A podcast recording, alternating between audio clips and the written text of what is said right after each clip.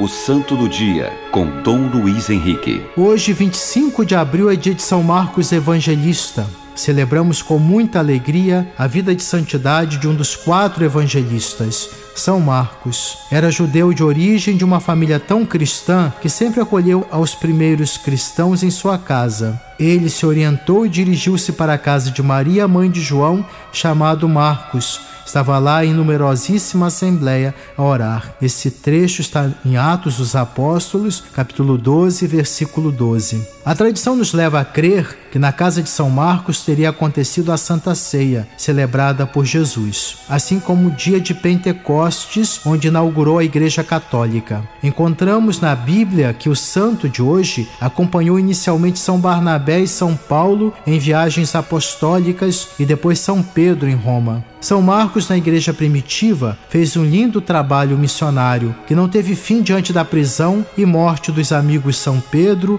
e São Paulo. Por isso, evangelizou no poder do Espírito Alexandria, Egito e Chipre, lugar onde fundou comunidades. Ficou conhecido principalmente por ter sido agraciado com o carisma da inspiração e vivência comunitária, que deram origem ao evangelho querigmático de Jesus Cristo, segundo Marcos. São Marcos Evangelista, rogai por nós. O Santo do Dia, com Dom Luiz Henrique.